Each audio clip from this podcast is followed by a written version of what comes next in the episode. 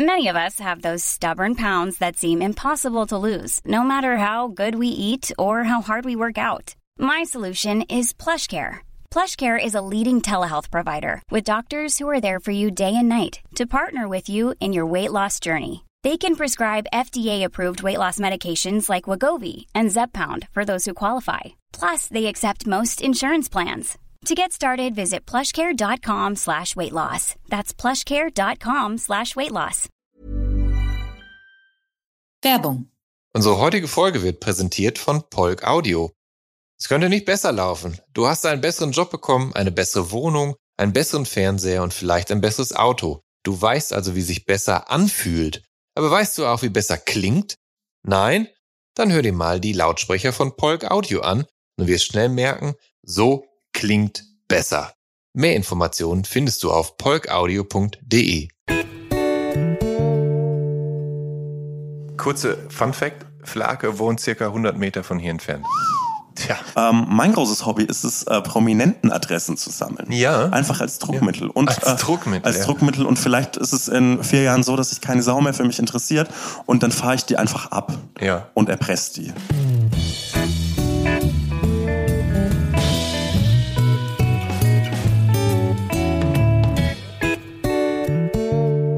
Hallo und herzlich willkommen zu der Soundtrack meines Lebens. Ich bin Jan Schwarzkamp und ich werde euch in diesem Podcast auf eine musikalische Reise mitnehmen. Eine durch das tönende und klingende Leben meiner Gäste. Mal nerdig, mal erhellend, immer persönlich. Ein Austausch über Popkultur im Allgemeinen und ein Blick aufs Leben durch die Linse der Musik im Speziellen. Viel Spaß mit der folgenden Episode. Zu Gast in der jetzt folgenden Episode des Soundtrack meines Lebens ist Sebastian Hotz alias El Hotzo. Der Akademikersohn ist Jahrgang 1996 und kommt aus einem 120 Seelenkaff in der fränkischen Schweiz. Er schlägt sich mit Asthma und einem Herzfehler rum. Nach Zwischenstops in Nürnberg, Erlangen und Bielefeld hat er jetzt in Berlin das WG-Leben endlich hinter sich gelassen. Er hatte mal einen Nebenjob in einer Bäckerei, hat ein kaufmännisches Studium hinter sich gebracht, um einen Job in einem seelenlosen Großkonzern anzutreten. Und da er aber, wie er sagt, ein Clown im Internet ist, hat er es in den letzten zehn Jahren als El Hotzo zu immenser Popularität geschafft. Mittlerweile folgen ihm fast 280.000 Follower auf Twitter und etwa eine Million auf Instagram. Und auf letzterem Kanal gibt es fast jeden Tag ein Päckchen aus zehn Tweets, mit denen er das gesellschaftliche, politische und manchmal auch popkulturelle Geschehen satirisch kommentiert und sich nicht selten selber als Loser stilisiert. Dabei beweist er häufig, dass er das gute Gewissen des Landes ist und sein moralischer Kompass sauber austariert ist. Er ist meiner Ansicht nach the gift that keeps on giving. Und das hat auch das Redaktionsteam von Jan Böhmermann irgendwann erkannt, wo Hotz mittlerweile mitmischen darf. Schon 2020 landete El Hotzo bei der Wahl zur Kulturperson des Jahres der Frankfurter Allgemeinen Sonntagszeitung auf Platz 34. Und weil alte und auch junge weiße Männer ein unvollständiges Leben führen ohne eigenen Podcast, produziert oder produzierte auch Hotz gemeinsam mit Nikolai Sauer alias Bong Iver ein mit dem Top-Titel Die Geilen.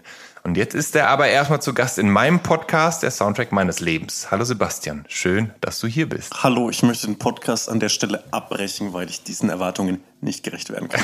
Außerdem ist es mega scheiße, so die ganzen, das Ganze nochmal so hingeschmiert zu bekommen. Ich möchte das vergessen. Ja, du möchtest Es ist ein steter Kampf ums Vergessen und jetzt kriegst du hier hingeschmiert. Schrecklich. Ja, wir werden uns jetzt ganz schön mit deinem Leben auseinandersetzen, mm. nur eben anhand der Musik. Herrlich. Was und noch schlimmer ist, muss man ehrlich sagen. Ach, das ich finde, ich finde, ich finde, es, es spiegelt so auf unangenehm. Also ich habe, ich habe ja dir äh, ein bisschen geschickt, was ich so gehört habe und so biografisch äh, dargelegt, was ich so für musikalische Phasen durchgemacht habe. Und ich finde, ich habe mich nicht äh, geschont. Ich habe da auch ein bisschen äh, zeigen müssen, was für ein schwacher Mensch ich bin. Und was wollte ich noch sagen? Moralisches Gewissen der Nation, glaube ich nicht. Ich glaube, das ist so. Ich bin schon sehr äh, teilweise recht ähm, recht, ja, wie heißt es, die linke Doppelmoral. Und ich glaube, manchmal bin also ich bin ein schwacher Mensch. Und ich glaube, es ist äh, okay, das im Hinterkopf zu haben. Zumindest äh, glaube ich, dass das vieles entschuldigt, was Ja, ich so aber eigentlich, du musst das, du musst das gar nicht zwangsläufig äh, relativieren, was Mhm. ich gesagt habe, weil das ist ja, es ist mein Eindruck und ich bin dir dankbar dafür für das, was du tust, was du gratis tust. Und jeder kann sich da ja was rausziehen. Und es scheint ja vielen zu gefallen, sonst würden dir nicht eine Million Menschen auf Instagram folgen. Ja, aber ich finde es so, äh, dieses, diese, diese Pop-Entschuldigung, es ist ja, es ist ja beliebt, deshalb muss es gut sein. Ähm, ist gerade in Zeiten des Internets nicht mehr so ganz Ja. aktuell. Let's see. Ich, ich höre jetzt auf, ich höre jetzt auf, meine Einleitung anzugreifen und gleich für Dissonanz in diesem Podcast zu sorgen. Das ist ja auch scheiße. Aber als, also El Hotzo äh, ist ja inspiriert von El Bato von den Simpsons. Und, Und, von ähm, dem grandiosen Gag in der Folge, äh, dass Homer denkt, äh, dass er, ihr braucht jetzt auch einen Streetnamen, einen Gangnamen und nennt sich dann El Homo, was ich mit zwölf unglaublich lustig fand. Auch jetzt noch witzig finde. Und ähm, den Namen fand ich unglaublich witzig. Ja. Und habe dann den Twitter-Account, hast du er- erzählt, Ja. mit zehn, äh, vor zehn Jahren Ja. hätte ich den angelegt. Äh, das angelegt stimmt, aber ich habe ihn halt bis 2018, 17 Ah, okay. nie benutzt. Deshalb würde ich sagen, in den letzten fünf Jahren. muss man das relativieren. Okay. Auch das. Na gut. Aber ähm, du hast mit Bong Iver zusammen eine, einen Podcast und da hätten wir ja dann direkt die erste Musikreferenz. Gibt's den Podcast Die Geilen denn überhaupt noch? Also die letzte Folge ist ja vom April 2021. Das ist jetzt schon ein bisschen her. Ja, also äh, die Sache mit Podcast ist, besonders wenn man sie halt auf so einem Amateurlevel macht, ist, äh, dass es anstrengend ist, die Pro zu produzieren. Anstrengend ist, die zu produzieren, wie du gerade merkst, weil du mich gebeten hast, näher ans Mikrofon zu gehen.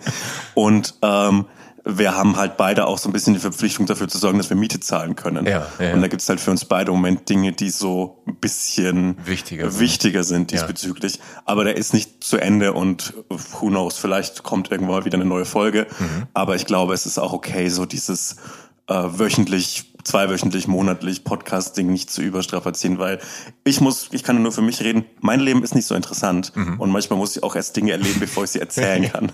Aber ist denn äh, Nico, also so, so, so bei, Genau. bei That Name äh, ist er bekannt. Ähm, der hat sich Bong Iver genannt. Da haben wir die erste Musikreferenz. Ist der großer Bon Iver-Fan? Nein, ich glaube, er ist das Gegenteil davon. Ja. Ich glaube, da tut man ihm nicht unrecht, wenn man sagt, dass er das hasst. ähm, ich finde, ich- es ist halt so eine sehr, äh, ich finde es eine gute Verballhornung des Namens. Und ähm, ich bin, ich muss, man muss sagen, die die äh, Bon Iver äh, Jahre waren die vor der Pandemie. Vielleicht bleibt Bon Iver uns allen im Gedächtnis eines Tages als äh, der Soundtrack von vor, von Prä-Pandemie. Who knows? Aber ja, musikalische Referenz. Aber du bist zwar äh, 1996 in Forchheim in Oberfranken geboren, aber in einem echt kleinen Kaff aufgewachsen. Jo. Wie lange war das okay, da zu leben, bevor du dachtest, Alter, ich muss hier weg? ich glaube bis acht. Äh, Nein, ich war recht lang damit zufrieden, weil was will man dann ändern daran? Also welche realistische Option hat man denn mit zwölf irgendwo Ja. anders hinzuziehen? Und irgendwann mal stellt sich so eine Art Stockholm-Syndrom ein und du denkst dir so, Dorfleben ist cool. Ja. Und das haben ja gerade diese kleinen Käfer an sich, dass man dann so einen komischen Miniaturlokalpatriotismus entwickelt und dann die nächste Ortschaft aufs Übelste beschimpft, weil sie drei Kilometer weiter weg wohnen und eine Es- andere Biersorte trinken. Aber das hat sich dann, sobald so eine gewisse finanzielle Unabhängigkeit sich eingestellt hat, also mit meinem ersten, mit meinem ersten auszubildenden Gehalt, Ge- Entschädigung, ich weiß nicht, wie das heißt, äh, hat sich das dann so eingestellt, so, yo, ich muss irgendwo hinziehen. Ja. Und ähm, die nächstgelegene Stadt war dann Nürnberg und ein WG-Zimmer in Nürnberg. Ja. Und ja, die Freiheit auf einmal selbst für die verschimmelten Lebensmittel im Kühlschrank verantwortlich zu sein. Und ja, das, ja, ich glaube, diese, diese äh, Biografien gibt es zu Millionen äh, von Leuten, die in die Stadt flüchten und dann davon enttäuscht sind, dass Städte irgendwie auch nur größere Dörfer sind. Aber wir, äh, wir ziehen jetzt mal in deine frühe Kindheit und äh, du sagst, dass du musikalisch sozialisiert wurdest, also weniger von deiner Mutter, aber von deinem Vater Jo. und zwar mit Rock aus den 60ern und 70ern. Wie sah das aus? Ähm, ähnlich wie in dem Raum, in dem wir gerade sind. Also äh, es gibt ja ein mittlerweile Relikt der, der Innenarchitektur, nämlich die CD-Regale. Ja. Und äh, auch davon steht, äh, stehen ein paar im Wohnzimmer meiner Eltern beziehungsweise meines Vaters. Und ähm, die, die sehen komisch aus. Also das, sind, das ist so ein, so ein einreihiges und es ist einfach nur so ein hoher Block. Ja. Und ähm, mein Vater hat zumindest so zwischen Abendessen und der 20 Uhr Tagesschau gerne mal im Wohnzimmer Musik gehört. Und als jemand, der äh, von Beginn seines Lebens an, an die Aufmerksamkeit von anderen Menschen gesucht hat, wollte ich natürlich auch punkten, indem ich mit neun so getan habe, als fände ich das mega geile Musik. äh, und irgendwann mal, ähm, irgendwann mal entwickelt sich ein eigener Geschmack und dann findet man es komplett scheiße, dass mein Vater irgendwelche 60s Rockbands hört, die, für die er eigentlich selbst zu jung ist. Ähm, und dann stellt sich so ein, ja, so eine, so eine, ähm, so ein Kompromiss ein und so ein, ja, es passt schon, mach dein Ding, bitte Das- weiter. Was hat der Papa denn so gehört? Also, Also- ich, ich, ich weiß, äh, dass äh, The Who's fünftes Album, also 1971 erschienenes Album Who's Next, das war anscheinend eine sehr, sehr wichtige Platte von deinem Vater. Und das ist auch, ist das auch eine, die bei dir hängen geblieben ist? Oder? Also definitiv am meisten von, äh, von The Who. Äh, The Who ist die absolute Lieblingsband meines Vaters und Mhm. äh, ich glaube, ist heute die einzige Band, bei der ich mir die Namen der Bandmitglieder ganz gut merken kann. Ja. Ähm, ansonsten ähm, waren das natürlich, ich würde sagen, so, wenn man so eine Best-of-Compilation von 60s und 70s Rock in die Hand bekommt in irgendeinem Norma oder Netto-Regal, dann äh, ist da das meiste drauf, was mein Vater so gehört hat. Ja, okay. Also so wirklich die, die absoluten Classics und dann Ja. ab und zu mal so, ich würde sagen, so, so, so deutsche äh, Liedermacher-Sachen, Mhm. die auch manchmal ein bisschen ins Obskure gehen. Ist, es- ist es denn jetzt, wo so ein paar Jahre dazwischen liegen und wo du erwachsener geworden bist, wenn man Danke. das so sagen möchte? Der Bartwuchs Ähm, lässt es nicht vermuten. dass, äh, dass du dann durchaus jetzt doch mal nostalgische Gefühle hegst und denkst, ach, so eine Platte von den Beatles würde ich mal, könnte ich auch mal wieder auflegen oder so. Also ähm, tatsächlich ist mir heute aufgefallen, dass die letzte, äh, dass die letzte Band, die ich auf meinem Laptop auf Spotify gesucht habe, die Beatles waren.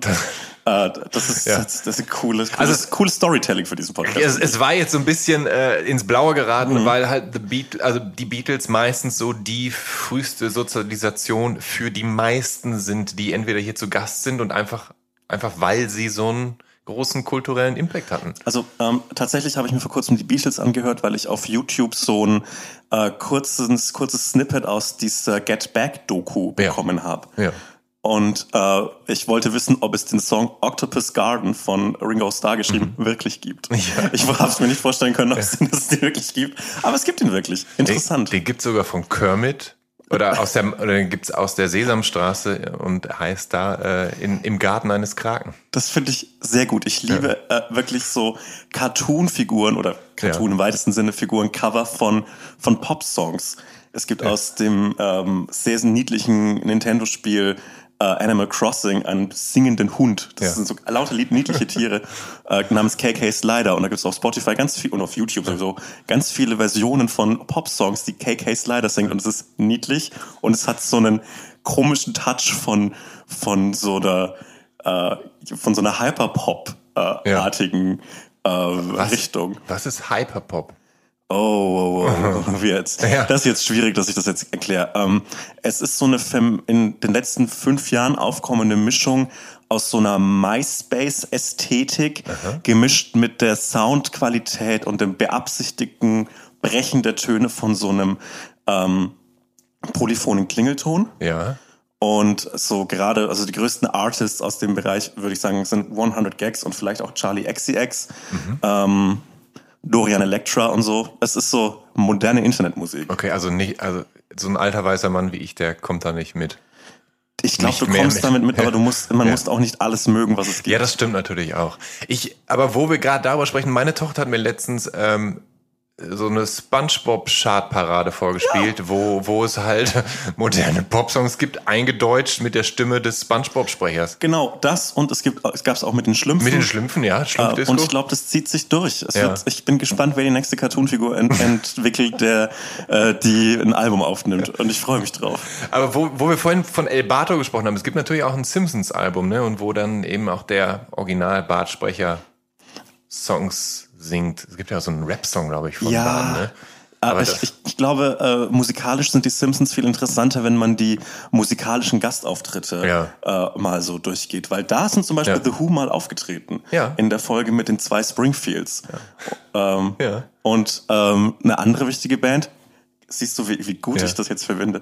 Eine andere wichtige Band, die ich glaube ich gar nicht genannt habe, äh, tritt sogar im Simpsons Film auf. Äh, die, die, die Green Day Eröffnungsszene. Ah, äh, fand ich auch gut. Mhm. Ja. Die Smashing Pumpkins und Red Hot Chili Peppers und so waren ja auch alle dabei. Natürlich. Ja.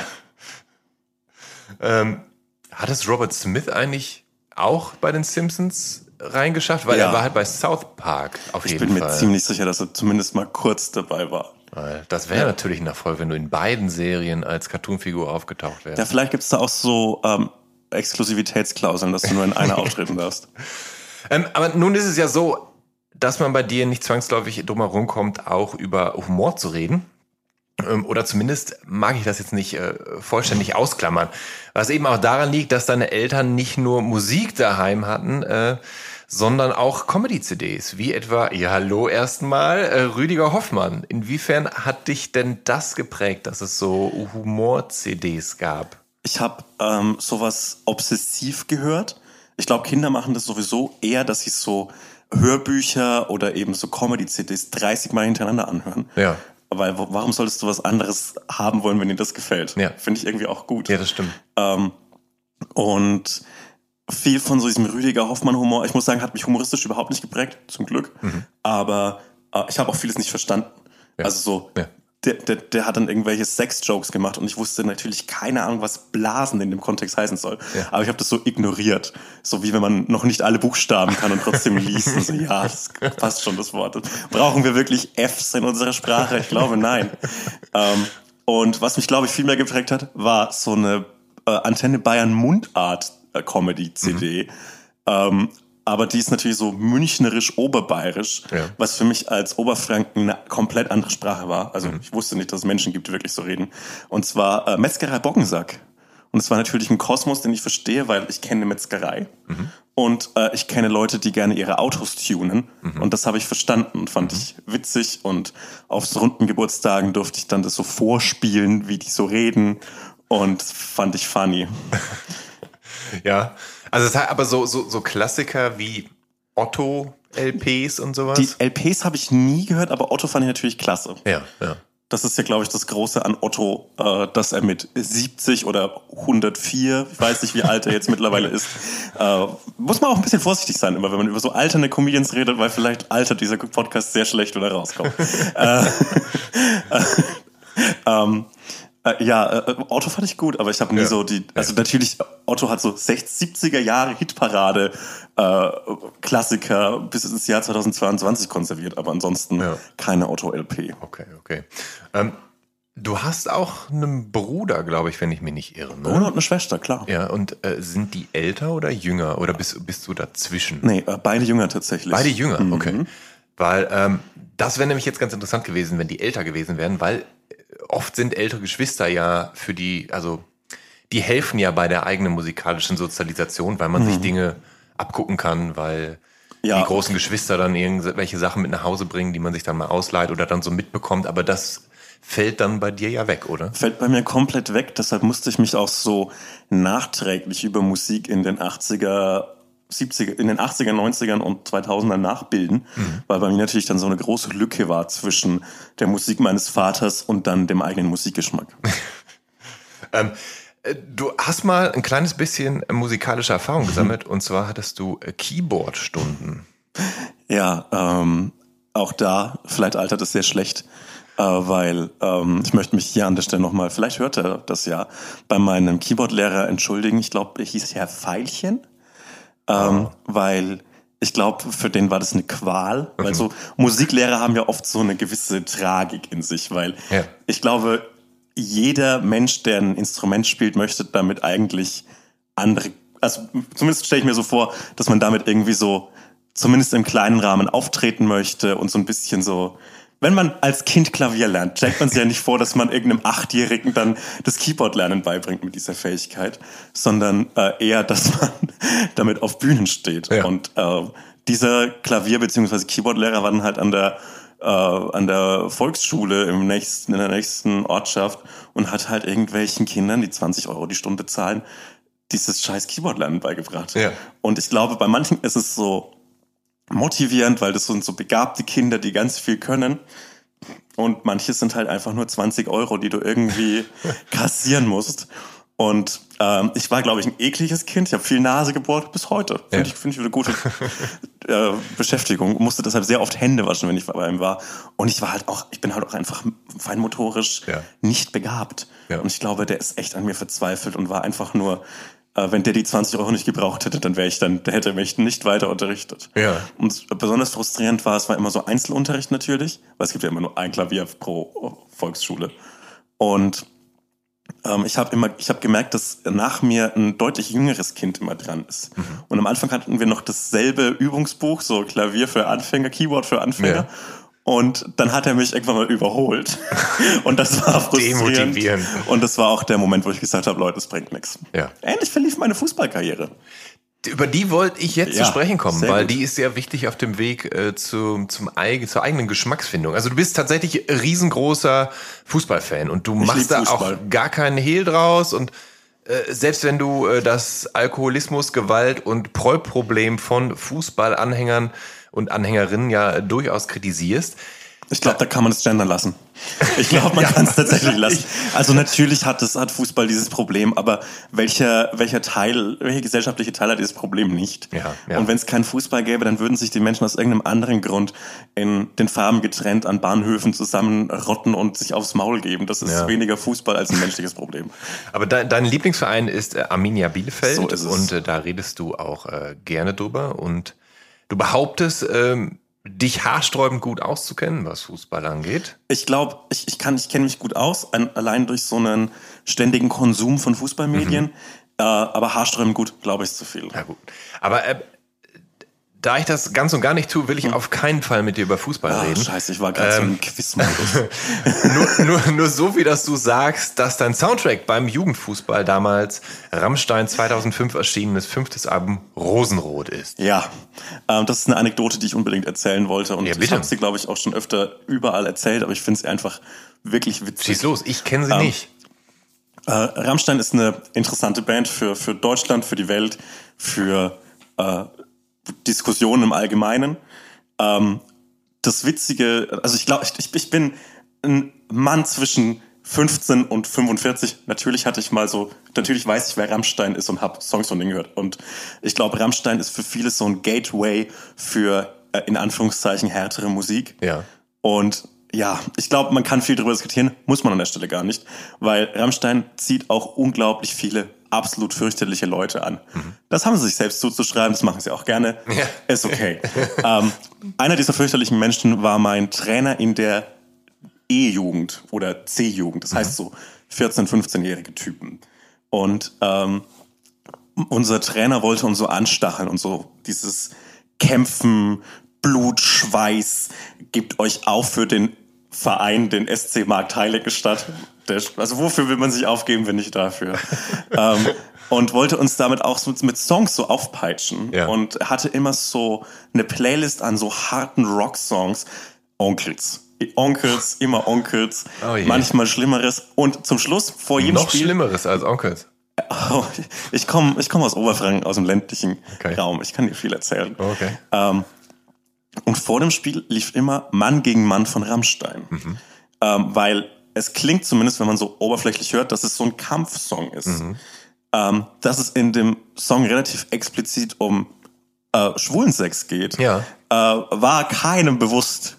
Und ich finde es rückblickend unglaublich funny, dass so 14, 15 sehr auch sexuell verunsicherte 14-, 15-Jährige in Ja. diesem Raum stehen, Ja. äh, sich so umziehen Und äh, es wird so ein äh, sehr explizit, expliziter Song über äh, ja, Schwulensex gespielt. Finde ich immer noch unglaublich funny. Ja. Und ich finde, das ist die größte Leistung von Rammstein. Dass sie da so, so subversiv vorgegangen sind. Ja, tatsächlich, ne? also ja. finde ich wirklich eine lustige Vorstellung. Vor allem, weil wir uns so wir, wir, das war so die Zeit, in der man so anfing, sich nach dem Training in dieser Gemeinschaftsdusche zu duschen. Mhm. Und es ist gegenseitig so zu gucken. Ne? Ja, so ist bei mir eigentlich alles okay. Ja. ist das so? Geht es bei mir in die richtige ja. Richtung? Ist alles okay? Wie weit sind die anderen? Ja, genau. Ja. Also größte Verunsicherung ja. und das ist der Song dazu. Das finde ich sehr, sehr witzig.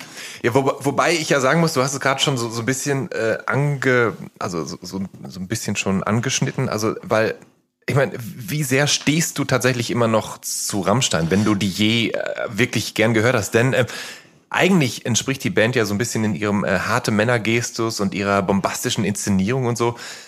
Ja, äh, der Art von Männerbild, die in deinen Tweets ja sonst eher ihr Fett wegbekommt, ne? Ja, aber ich glaube, ähm, teilweise schießen diese Tweets auch ja gegen mich. Ja. Und ähm, ich glaube, man kann tatsächlich sagen, dass man jemand, also das ist jetzt diese ewige Diskussion um äh, Musik vom Künstler, von der Künstlerin, auch da ist Gendern wahrscheinlich nicht notwendig, ähm, trennen ich habe Rammstein sehr, sehr gern gehört. Ich finde Till Lindemann und äh, Konsorten absolut unerträglich als Menschen und auch als Künstler mittlerweile.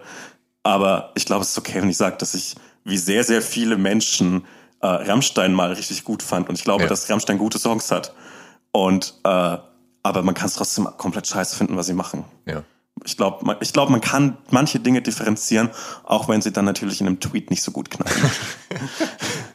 ähm, also irgendwann setzt bei, setzen bei dir die Hormone ein und äh, die Pubertät schlägt zu und das ist eine Zeit, in der du generische Metalband hörst, außer Cradle of Filth. Cradle of Filth ist eine Scheißband. Auf diesem, auf diesem Hill werde ich sterben. Das ist mir ja, egal. Ja, ich, ich finde es ein bisschen interessant, dass du, dass du generische Metalbands sagst, dass du die gerne gehört hast, aber Cradle of Filth nicht. Wo ist das Problem mit Cradle of Filth? Ich, fand, ich fand einen Typen, der Cradle of Filth, äh, ja. der, hatte so ein, immer ein Cradle of Filth-Shirt an der Bushaltestelle an und er hat mir mal die Mütze auf oben auf die Bushaltestelle draufgeworfen. Deshalb hasse ich Cradle of Filth. Ah, okay. Und ich fand, es gab so eine Special Edition mit einem Sarg als Box. Finde ja. ich affig.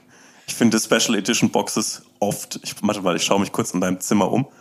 Ich habe nee, kein, Gar, wenige, ne? Kein, ja. Äh, bis auf ja. eine, eine würde ich sagen, oder? Special Edition Box, da hinten. Ah. Da hinten stehen sie gesammelt. Okay. Ja. Ähm, Aber nicht äh, im Sarg. Ja, ja manchmal finde ich das affig. Ja. Und ähm, ja, deshalb habe ich eine Abneigung gegen Cradle of Filth. Ansonsten hatte ich so mit 14, 15 es, es gab nicht so viele Subkulturen an meiner Schule. Mhm. Entweder du konntest gut Fußball spielen und hast so Tayo Cruz gehört, also generischen R&B. Ah, okay, ja. Ähm, oder du warst halt nicht cool. Aha. Und dann hattest du die Wahl, bist du so auf so eine nerdige Art und Weise uncool. Das heißt, du, du bist halt einfach so H&M Sommerkollektion, hast einfach die an mhm. und, und, und bist, bist möglichst ohne Kanten oder du bist in so einer Theater AG äh, artigen Gruppe und mhm. ich habe mich für die Theater AG Gruppe entschieden und die Theater AG Gruppe angesichts der kleinen Menge an Menschen, die an meiner Schule waren, ähm, war das dann halt alles von so Emos über so crustige Punks, die zwei, die wir an der Schule hatten, ja. und so die generischen Metal-Typen. Ja. Und dann habe ich halt so ein Amon Amarth-Shirt angezogen. Ja. Und ja, das war ja. dann jetzt mein Ding. Nicht so oft gewaschen, viele schwarze Hoodies angetragen und ähm, festgestellt, dass Schwitzen etwas ist, was man nicht nur als Erwachsener tut. Aber wenn wir auf Cradle of Filth zurückkommen, ich weiß, dass die auch schon damals in meiner Schule, ähm, also bei meinen Mitschülern äh, populär waren und mhm. dass ich damals auch, das heißt, ja, nicht entsetzt und auch nicht erschüttert, aber überrascht war über irgendeinen, der ein T-Shirt trug. Ich, ich meine, es war ein Taylor Field, wo drauf stand, Dead Girls Don't Say No. Ja, grauenhaft. Ja. Wirklich fürchterlich. Gut, dass ich damit nochmal nachträglich diese Abneigung begründen kann. Äh, also ich glaube, auch da erübrigt sich fast schon die Diskussion ja. über, über Frauenbilder in, in so Metal-Bands. Grauenvoll.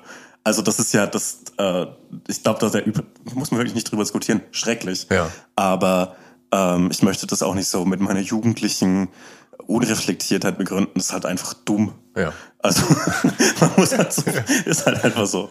Aber als du dieser generische Metal-Typ warst, äh, war das so, dass du dann, keine Ahnung, Metal-Magazine gelesen hast, äh, dass du keine Ahnung, die Metal-Videos im Internet angeguckt hast oder Ich mit anderen Mitschülern, die auch Metal gehört haben, dann irgendwie CDs ausgetauscht hast oder wie? Also, Das, das war schon so eine Zeit, in der das Medium CD am Sterben war. ja. Und Okay, ähm, okay. ich war viel auf so Websites, auf denen man äh, überraschend günstig an Musik kommt. Man möchte fast sagen. Ja. gratis. ähm, und habe halt so YouTube-Rips gemacht, Ja. äh, bei denen man so YouTube-Video-Soundfiles Ja, runterlädt. es, es tut mir auch leid, dass ich die CD gerade angebracht habe. Also wenn einer Digital Native ist, dann ja du, ne? Ja, also, aber es ist so knapp. Ich glaube, so zwei, drei Jahre früher und Ja. ich hätte noch äh, CDs gehabt. Und so war es halt, das war der einfachste Weg an Musik zu kommen, weil was hätte ich sonst machen sollen? In den Mediamarkt fahren? Der ist 20 Kilometer weg. ja, okay. Mama, kann wir bitte nach, können wir bitte nach Bamberg fahren, damit ich mir ein Amon Amarth äh, CD kaufen kann? Nee, ich glaube, das ist nicht so gut. Ähm, aber mit dem Verlauf der Pubertät setzt ja irgendwann dann die Teenage-Angst bei dir ein. Und erläutere mir doch bitte mal, wie sich diese Teenage-Angst in deinem Leben äußerte. Also ich hatte ja eingangs erwähnt, dass du, äh, dass du Asthma hast und dass du tatsächlich auch einen Herzfehler hast. Ähm, außerdem sprichst, äh, bist du, äh, und da denke ich auch aus Gründen, äh, ziemlich outspoken, was so Depressionen angeht. Fällt all das in diese Phase deines Lebens, dass das so Ähm. also ein bisschen so zusammenkommt? Also ich, firm, also es ist, glaube ich, keine besonders äh, fernliegende Vermutung, wenn man sagt, dass es mir damals schon psychisch nicht so gut ging. Ähm, ich war ein unglaublich zorniger Jugendlicher, also so äh, die unangenehme Sorte, nicht gewalttätig oder so, sondern einfach so unangenehm aufbrausend. Ja. Ähm, ich glaube, Hormone äh, äußern sich bei jedem so ein bisschen anders. Bei mir ist es halt in diese unangenehme Richtung geschlagen. Und ähm, äh, ja, so meine, meine frühen 20er, späten 10er Jahre waren dann geprägt von so Therapie und sehr unangenehmen Auseinandersetzungen damit. Ja. Ähm, aber so diese, diese Wut und äh, sehr eingeschränkte Weltsicht, die ich so mit 14, 15, 16 hatte, hat sich dann schnell in so eine, so eine, so eine fast schon, ähm, fast schon ermüdende und lähmende Traurigkeit gewandelt. Und ich finde, da passt das nächste Album, das ich genannt habe, ganz gut. Ja, genau, äh, genau. In dieser Zeit wendest du dich nämlich anscheinend äh, vom Metal ab und hin zu einem Künstler, der eben das absolute Gegenteil ist, nämlich Daniel Johnston. Und das ist einer dieser genialen Dilettanten, wenn man so will. Also ein Mann, der unter einer bipolaren Störung litt und äh, Musik machte, von denen etwa Sonic Youth und Kurt Cobain riesengroße Fans waren. Wie bist du auf Johnston gestoßen und wie hat, äh, wie hat, ja, was hat er dir gegeben? Ich glaube, wie äh, sehr viele Männer in dem, Jungen in dem Alter ihren Musikkosmos erweitern, indem ich so sehr verliebt in jemanden war, äh, die sehr viel so grungige Musik gehört hat. Und dann habe ich mich eingelesen und so, wer ist denn eigentlich die Inspiration für Nirvana? Und damit dachte ich zu punkten. Ja. Hat nichts gebracht, außer dass ich dann immer sehr traurig wurde, wenn ich aus verschiedenen Gründen Daniel äh, Johnson gehört habe. Ja. Und äh, ja, ich glaube, das ist so die Erweiterung für der, der Erweiterungsgedanke für sehr viele männliche Musikgeschmäcker, wenn man einfach sehr verliebt in jemanden war und daraus wurde nichts. Und dann übernimmt man die Musik und sonst nichts. Hast du dich denn äh, mit Johnston dann auseinandergesetzt und dann Ja. auch mitgekriegt, was für ein, äh, ja, für ein armer, für eine arme Gestalt er ist? Und hast du da dann tatsächlich dich auch mit identifizieren können? Also ich war ein bleicher, dicklicher Gymnasiast und ich glaube, man muss, man muss nicht unbedingt in der Vergangenheitsform hier sprechen. ähm, und äh, natürlich hätte ich mich gerne als so tragische Künstlergestalt gesehen, äh, dass ich einfach nur mein Abi gemacht habe und dann auf eine Abifahrt gegangen bin und mein Leben sehr weit von jedem kreativen Output entfernt war, Ja. äh, ist die andere Seite der Medaille. Man romantisiert sich ja gerne, wenn man sowas hört und äh, möchte dann ganz viele Parallelen sehen. Ja. Ähm, ich höre im Moment fast schon obsessiv einen Sektenpodcast und denke mir bei jedem Sektenführer und diagnostiziere mich bei jedem Sektenführer so selbst so, ähm, weil dann immer so psychologische Gutachten kommen mit eine Eigenschaft von Narzissten ist ihre keine Ahnung, Pünktlichkeit. Und ich denke mir dann, ich bin auch immer relativ pünktlich.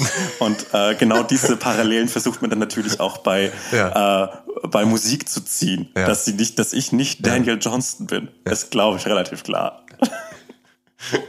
Aber dann ist das mit den, mit den Sektenführern bei dir ja so ähnlich wie bei anderen mit Horoskopen, was? Ja, ich liebe einfach, ich finde gut.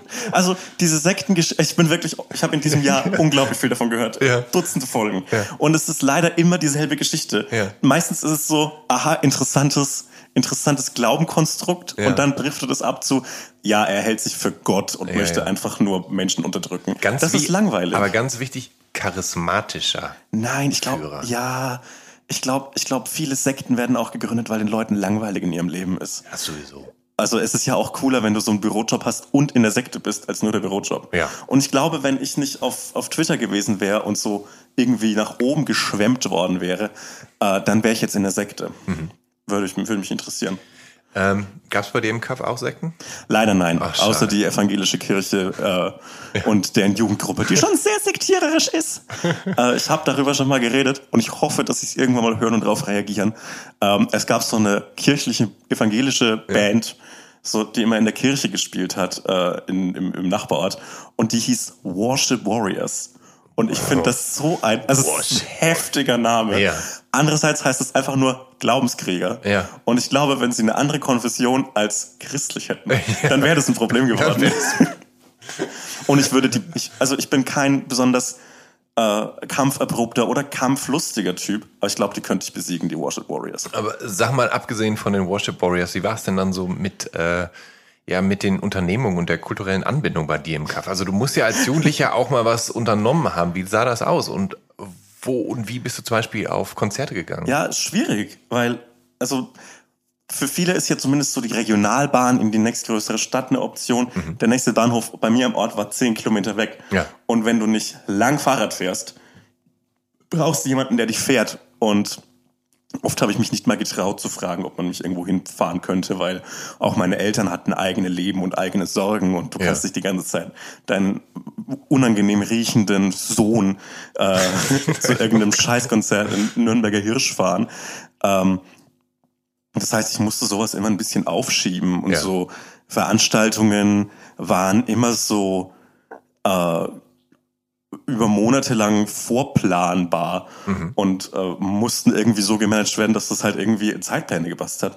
Deshalb hat es lange gedauert, bis ich so auf richtigen Konzerten war. Weißt du noch, welches dein erstes war? Ich weiß, dass ich irgendwann mal mich ins Erlanger E-Werk geschmuggelt habe. Das ist so eine Veranstaltungshalle mhm. in Erlangen und äh, dass eine grauenvolle Band da gespielt hat. Also es ist wirklich fürchterliche, so eine ganz schlechte ja. Metal-Band, die dann zum Schluss so Onkels-Cover gespielt hat. Ich weiß nicht mehr, wie sie hieß, ist mir auch egal. Ähm, aber ja, ich glaube, Was war denn dein erstes richtiges Konzert? Mein, erstes, so gefragt. mein erstes richtiges Konzert war, glaube ich, äh, tatsächlich The Who. Und zwar ah. in, in Stuttgart. Aha. Und in der Schleierhalle mit, wahrscheinlich? Ja, ja. nach Hans-Martin Schleierhalle. Unglaublich witziger Name an der Stelle, ja. finde ich. Ähm, und da habe ich meinen Vater tatsächlich begleitet. Und es war so ja. Nicht cool, weil es war halt so, mhm. man sitzt, man sitzt auf jeden Fall und, ja. und unten, du hast diese riesige, überdimensionierte Lichtshow dieser gigantischen Rockband ja. Und das Licht ähm, spiegelt nochmal im mhm. Publikum, weil so viele Leute Halbglatzen haben. Ja. Äh, das war ein sehr interessantes, äh, sehr interessante Experience. Aber es war auch so ein bisschen ähm, so ein Bonding-Moment zwischen mir und meinem Vater, weil mhm. ich war so, glaube ich, 17 ja. oder 18. Und äh, wir haben dann zum ersten Mal so richtig gemeinsam Bier getrunken aus so einem Plastikbecher für Aus einem Becher, für ne? sieben mit zwei Euro. Strohhalmen. genau. Und dann haben wir uns noch einen Teller Spaghetti geteilt. Ja. Ähm, nein, es war so, das war schon cool für mich, aber ich wusste auch, das ist kein richtiges Konzert. Ich, ähm, aber wir haben was gemeinsam. Ich bin auch mal mit meinem Papa auf ein The Who-Konzert gegangen. Ich bin mit meinem Vater mm. nicht auf viele Konzerte gegangen, ja. weil mein Vater kein großer Konzertfan ist. Und The Who spielten ähm, in, so, in der Arena, in der Köpi Arena am Zentro in Oberhausen. Das finde ich cool. Und mein Vater ist direkt aus dem Büro in Duisburg nach Oberhausen gekommen und dann haben wir was gegessen und dann sind wir dann in die Halle und dann haben wir festgestellt, ah, wir haben Sitzplätze und ja. ah, wir haben Sitzplätze ganz vorne links, so nah wie es geht auf der Tribüne, sodass man die halt die Bühne dann nur noch so ganz schräg sehen konnte und dann saßen wir und dann spielten erst The Cult als Support und dann spielten irgendwann The Who. Ja. Und ja, ich weiß nicht, es, zu sagen, es war jetzt nicht besonders spannend, ist vielleicht ein bisschen gemein, aber es war jetzt schon auch Werbung für das damals aktuelle Album, was ich persönlich jetzt nicht so spannend finde als die alten großen Klassiker. Mein Vater scheint das aber noch weniger spannend zu finden, denn als ich mich irgendwann nach links drehte, stellte ich fest, dass er pennte. Er saß neben mir und hat gepennt.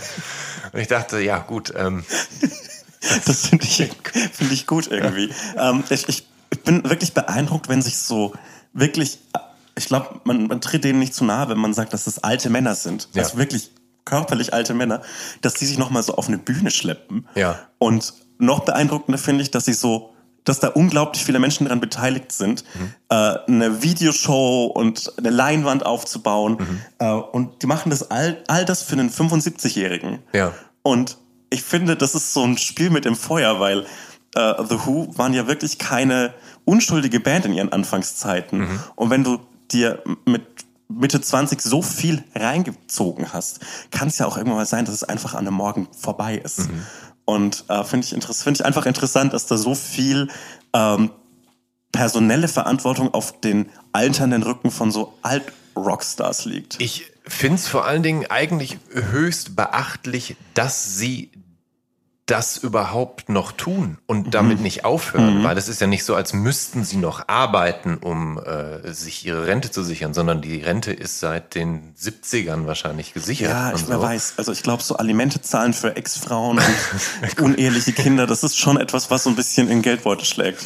Aber äh, wie, wie viel Arbeit dann dahinter steckt. Also ich habe das, glaube ich, auch mal so bei den, bei den Stones mhm. so in so Mini-Dokus mitgekriegt oder zumindest bei Mick Jagger, dass der dann halt trainiert und Yoga macht und Ausdauertraining, damit der dann durchhalten kann. Und wie der dann aber durchhält, zwei Stunden lang mit den Stones auf der Bühne, wo ich denke, wie machen die das immer noch. Die sind über 70. Ich, ich bin so, ich keuch ja jetzt schon, wenn ich mit 40 die Treppe in den vierten Stock hochkomme. So.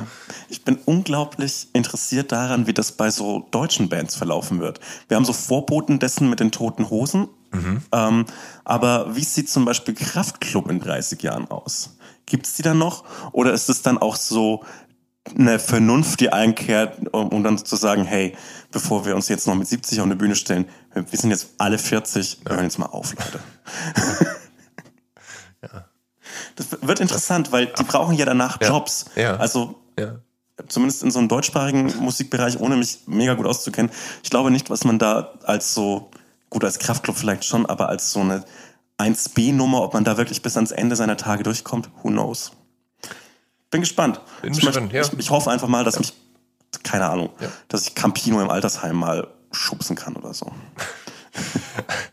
ähm, es gab bei dir in der Umgebung einen Live-Club namens das, Lloyds ja. in Gunzendorf. Und äh, da warst du recht regelmäßig. Ne? Was, was gab, war das für ein Laden? Es gab mal eine Phase, so mit 17, 18, da war ich da oft, weil das so das nächstgelegene kulturelle Etablissement, wobei man kulturell sehr weit fassen muss an der Stelle, äh, war. Und es war halt so, hey, ich habe das erste Mal in meinem Leben so Freunde in Anführungszeichen, auch hier muss der Begriff weit gefasst werden, mhm. ähm, die mich so, äh, die mich so mitnehmen zu sowas. Und ähm, dieser Laden war, glaube ich, so wie sehr, sehr viele Dorfdiskos in Deutschland. Es gab zwei Areas in Anführungszeichen. Die erste war, schon wieder fällt der Name, äh, eine Onkels Cover Area. Ach, ja, da wird gut, gut gerockt. Da waren so diese 30-jährigen Typen aus dem Umland, die so ein Haus im äh, auf dem Grundstück ihrer Eltern gebaut haben und verheiratet sind, aber gerne auch mal wieder mit einem Dorffußballclub saufen gehen. Und auf, in der anderen Area waren es so das etwas jüngere Publikum, äh, die 14- bis 20-Jährigen, ähm, die sich dann halt dazu im Hintergrund läuft DJ Windows Media Player, auch wahrscheinlich gerippt von YouTube wie alles andere. Und äh, dann gibt's dann da Wodka O aus so Weizengläsern. Und mm. das war, glaube ich, ich, ich weiß nicht, ob ich da oft war. Ich glaube, ich war so enervierend oft da über ein paar Monate. Ja. Aber auch da hat sich bei mir schnell die Einsicht eingestellt, dass das wahrscheinlich nicht so geil ist. Aber ähm, weit weg von Daniel Johnson ist eine Band, die du nach dem Abi hörst, und zwar Ogre. Und deren 2000er Debüt Welt. Und dahinter steckt unter anderem Nivek Ogre mhm. von Skinny Puppy. Und in der Musik schwingt von Industrial Metal bis Hip-Hop alles Mögliche mit. Wo kam die Band jetzt plötzlich für dich her? Ähm, ich glaube, da muss ich dem YouTube-Algorithmus danken.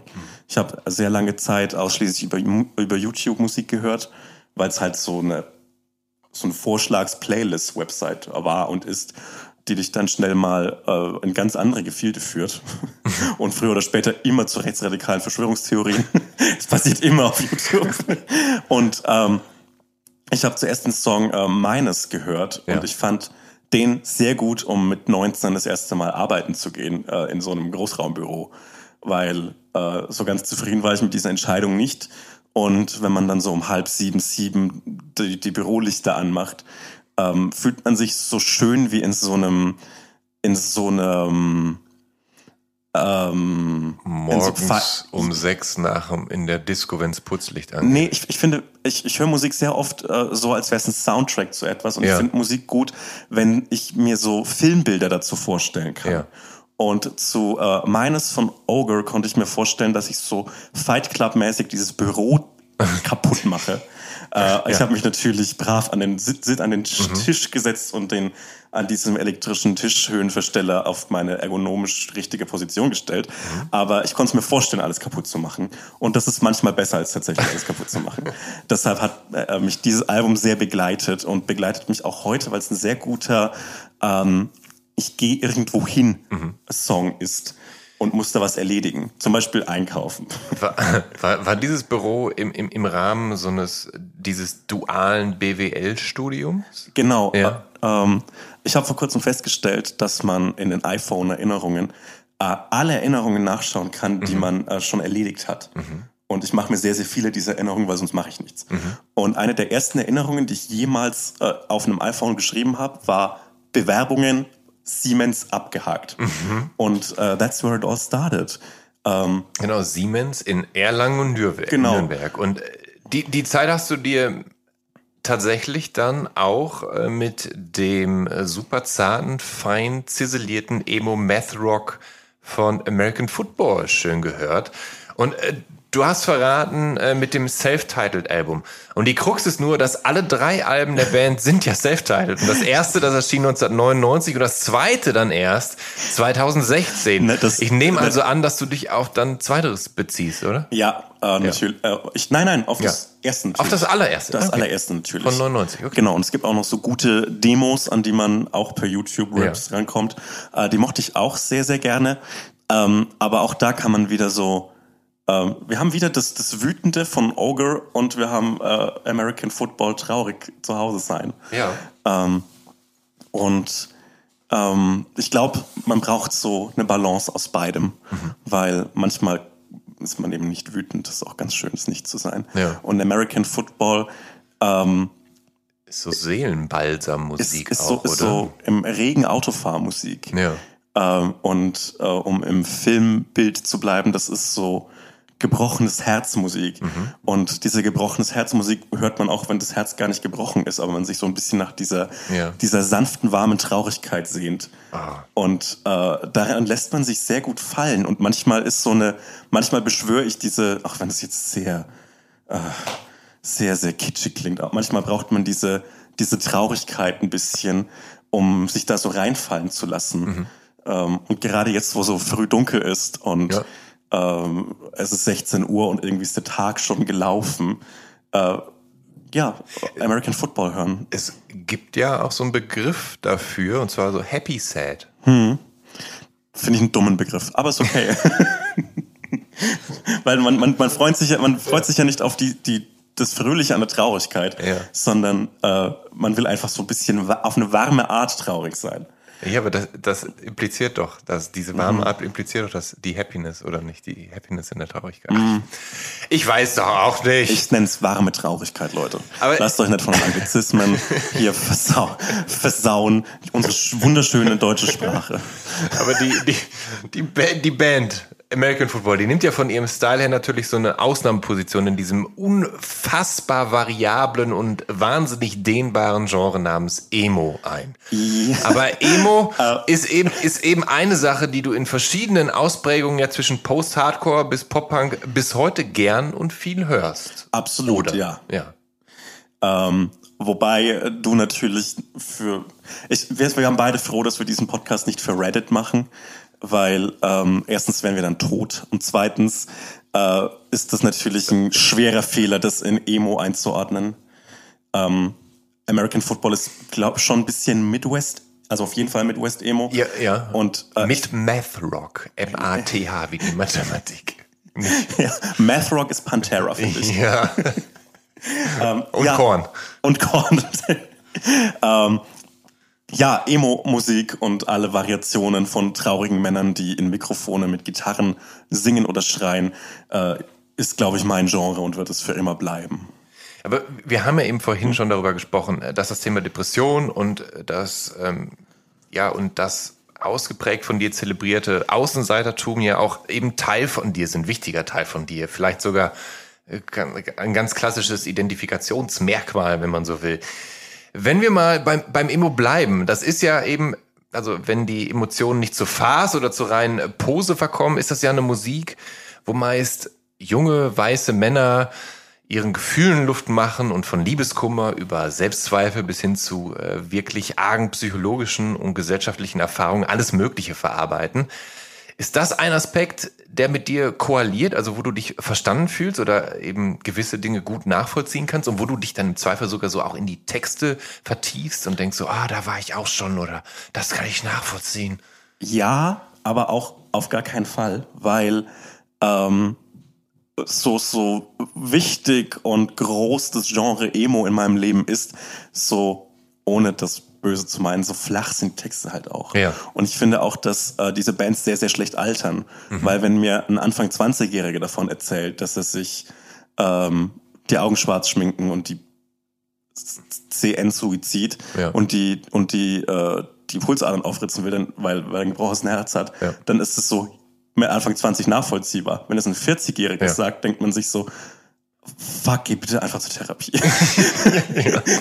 es ist, es, bitte such dir Hilfe. Ja. Ich glaube, das ist ein Altersding und mhm. ich glaube, dass man dem entwächst und mhm. das nur noch, zumindest ich kann es nur noch mit so einer gewissen ähm, Portion äh, Nostalgie äh, konsumieren. Mhm. Äh, natürlich identifiziert man sich damit. Das ist ja das, das, der, der Kern dieser Musik.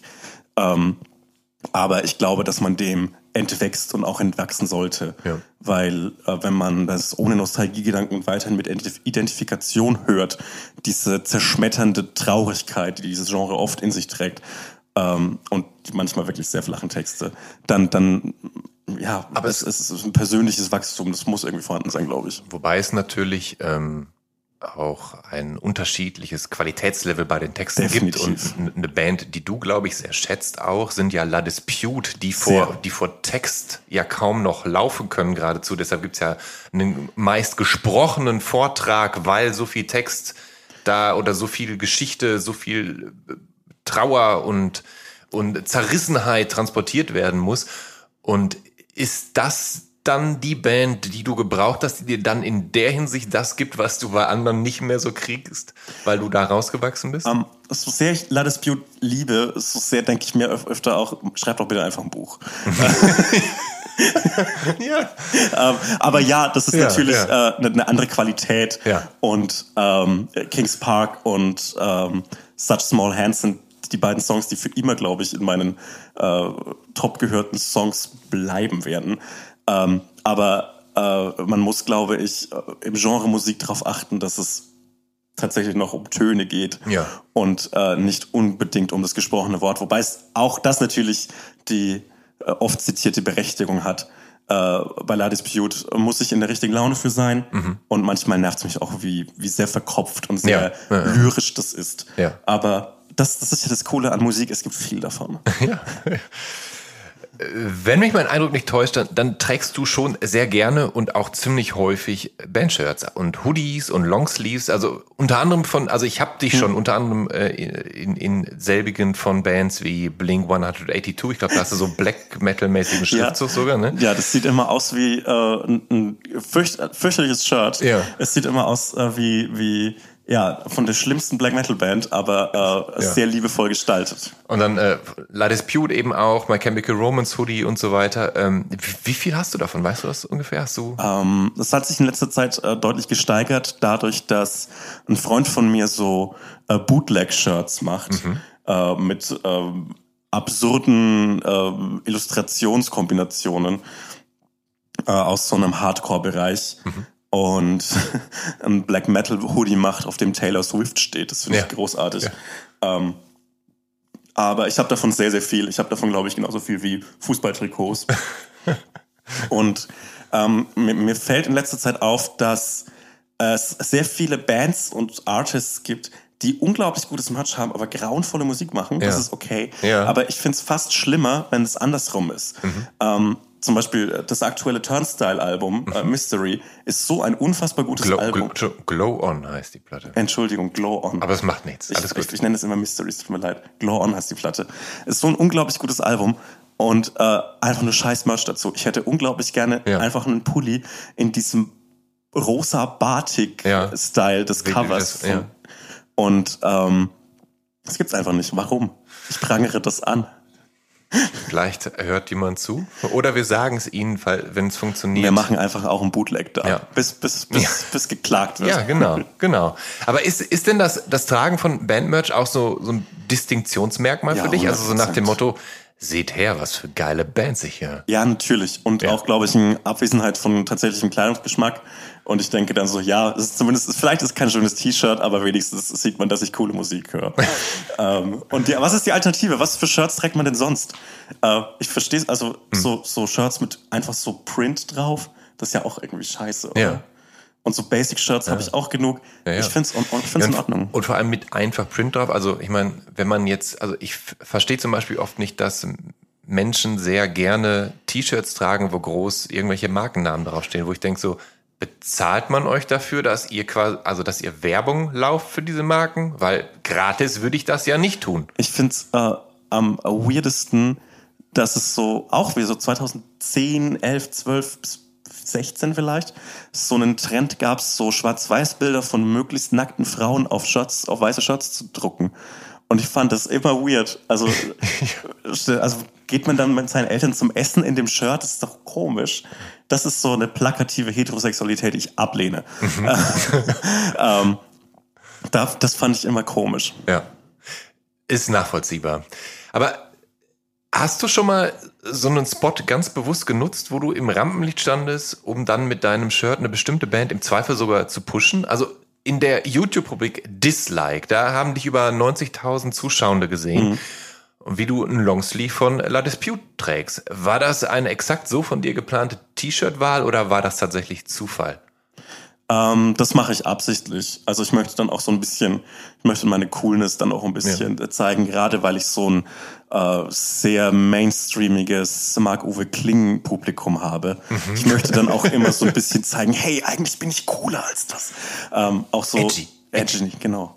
Äh, auch so, wenn ich äh, in, im, im ZDF-Magazin Cam Camera Time habe, dann äh, ziehe ich mir ein Hawthorne Heights Shirt an oder so oder dieses krude Blink 182 Shirt. Genau, das habe ich in der Äh, Böhmermann Show genau. gesehen, nämlich. Äh, das das finde ich ähm, irgendwie lustig und ähm, möchte damit auch eben meine meine äh, Versiertheit äh, plakativ zeigen. Du hast da hinten auf deinem Koffer einen Manta-Aufkleber. Ich habe auch ein Shirt von ja. denen. Ja. Na, sieh mal an. siehst die haben du. auch super Shirts. Die haben mega gute Hast, du- Shirts. hast, hast du, aber jetzt noch nicht, du hast das tolle Beavis and Butthead Manta-Shirt. Nee, nee, ich habe Ja. dieses Standard weiße mit dem Schriftzug auf der Brust und, okay. ähm, äh, und dem Give Up. Denn es, äh, es, es ist übrigens Manta, es ist das türkische Wort für Pilz. fuck, ich bin dumm. Ja. Und äh, wie, ähm, wie Hanno, der Frontmann, zu Hm. mir meinte, es kann sowohl der Champignon als auch der Scheidenpilz sein. das finde ich. Guck mal, ich habe heute was gelernt. Das Ja. ist nett, danke. Ja, gerne. Ähm, eine der Musikszenen, wo äh, das Tattoo-Ding dann immer sehr ausgeprägt war, das war der Hardcore oder das ist auch immer noch Mhm. der Hardcore. Und die vier schwarzen Balken zum Beispiel von Black Flag, die sind ja seit eh und je so ein wahnsinnig beliebtes Motiv. Es ist das- ein Meme, ja. Das ist ein Meme, ja. Aber so, so, soweit ich weiß, hast du wenigstens auch ein Tattoo. Und zwar von einem Indie-Musiker namens Willie J. Healy aus Oxford. Ja. Und der hat 2018 ein EP namens 666 Kill aufgenommen. Was wesentlich derber klingt, als der melancholisch verschleppte Akustik-Song tatsächlich tut. Und äh, warum sollte es ausgerechnet das Tattoo sein? Äh, weil ich es unglaublich witzig finde, dass ich an meinem Knöchel 666 Kill stehen habe und dann immer erzählen kann, ja, ist mein Lieblingssong. Und dann, wow, das ist ja gar kein lauter Song, sondern so ein Ja. cooler Indie-Song. Außerdem fand ich es witzig, dass ich mir das selbst tätowiert habe. Ich Du hab hast viele- dir das selbst tätowiert. also zumindest, da, das wurde so sehr amateurhaft mit äh, unsteter Hand äh, und Ja. einer Maschine gemacht. Äh, ich habe nur so schreckliche Tattoos. Ähm, Ach, du, du hast tatsächlich mehrere. Also auch Ja. mehrere Musiktattoos? ähm, nee, doch, ich habe noch. Oh, wir, wir kommen wieder in die Rammstein-Sache. Und zwar Ja. habe ich auf dem Schienbein Ja. das Wort Flake, Flake. Das Wort Flake stehen. Ah, das heißt, Flake ist schon deine Brücke zu Rammstein. Ähm, ich würde sagen ja, aber Mhm. ich dachte, das ist also durch seine beiden wirklich hervorragenden Bücher, die so, die so tatsächlich äh, auch unironisch und relativ undifferenziert gut sind. Ja. Ähm, ja, aber ich habe mir das Wort selbst gestochen in der ersten, mit der ersten Welle, im ersten Lockdown, Mhm. als wir alle dachten, es geht drei Monate und dann sind wir wieder frei. äh, ähm, und außerdem heißt es Flake und Flake heißt auch Ja. das, das, das Heimatdorf von Vicky aus Vicky und starken Männer. Ein, das gen- ein geniales Tattoo. Ja. Durchdacht und schlecht gestochen. Ähm, äh, Willie J. Healy ist aber Ja.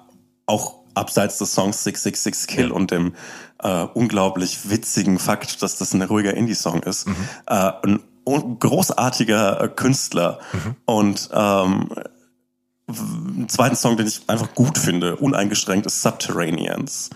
Ähm, und das ist auch so eine Happy Sad äh, Song. Ja. Den mag ich sehr, sehr gern noch. Kurze Fun Fact. Flake wohnt circa 100 Meter von hier entfernt. Tja. Ähm, mein großes Hobby ist es, äh, prominenten Adressen zu sammeln. Ja. Einfach als Druckmittel. Und, Als äh, Druckmittel, Als ja. Druckmittel. Und vielleicht ist es in vier Jahren so, dass sich keine Sau mehr für mich interessiert. Und dann fahre ich die einfach ab. Ja. Und erpresse die. Oder du machst so eine, so eine Tour mit Touristen und, zeig, und zeigst denen so, hier wohnt Flake. Ungefragt. Gefragt. Irgendwo im Hinterhof, man kann man kann es gar nicht jetzt sehen, aber er wohnt in diesem Haus, auf dieser Straße. Klingelt mal, Leute. Ja. Tschüss. Ähm, aber apropos äh, Distinktionsmerkmal, du machst aus deiner Bisexualität ja kein Geheimnis. Und ähm, gerade auch, weil du dich in deinen Tweets ja regelmäßig eindeutig gegen Diskriminierung und äh, verkorkste Männerbilder positionierst. Und wo wir aber bei Emo und Hardcore und Punk sind, es gibt ja eine große queere Punk-Szene und sogar das Subgenre Queercore. Sind das musikalische Bereiche, in die du dich vorgewagt hast und wo du dich vielleicht sogar ja, sehr passend aufgehoben fühlst? Ähm, vielleicht habe ich mich davor gewagt, weiß es aber nicht. Mhm. Ähm, aber es ist klar, dass in so eher kruden Subgenres äh, Queerness äh, einen viel größeren Stellenwert einnimmt. Äh, ich glaube, das ist so ein Theater-AG-Phänomen, weil sich halt alle Ja. äh, Outcasts und, und äh, ausgeschlossen Fühlenden ähm, eher dort zu Hause fühlen, wo man ein Herz dafür hat. Und äh, das ist, glaube ich, in alternativen Subgenres, um das mal sehr äh, Zeitfeuilleton-mäßig auszudrücken, äh, eher gegeben als in so, in so anderen Genres. Ja. Äh, gerade äh, da ist allerdings, finde ich, so die, die, der Grad sehr schmal, weil aus so einer Punk-Attitüde kann ja auch sehr schnell sowas gewalttätig Diskriminierendes erwachsen. Ähm, wenn man dann wieder in die in die in Richtung Black Metal schielt. Ähm, aber äh, das ist natürlich, wenn man fühlt sich mehr willkommen, wenn Menschen komisch sind. Ja. Äh, komisch in einem Sinn, dass halt halt nicht verkörpern, das verkörpern, was in meinem Heimatdorf zu finden ist.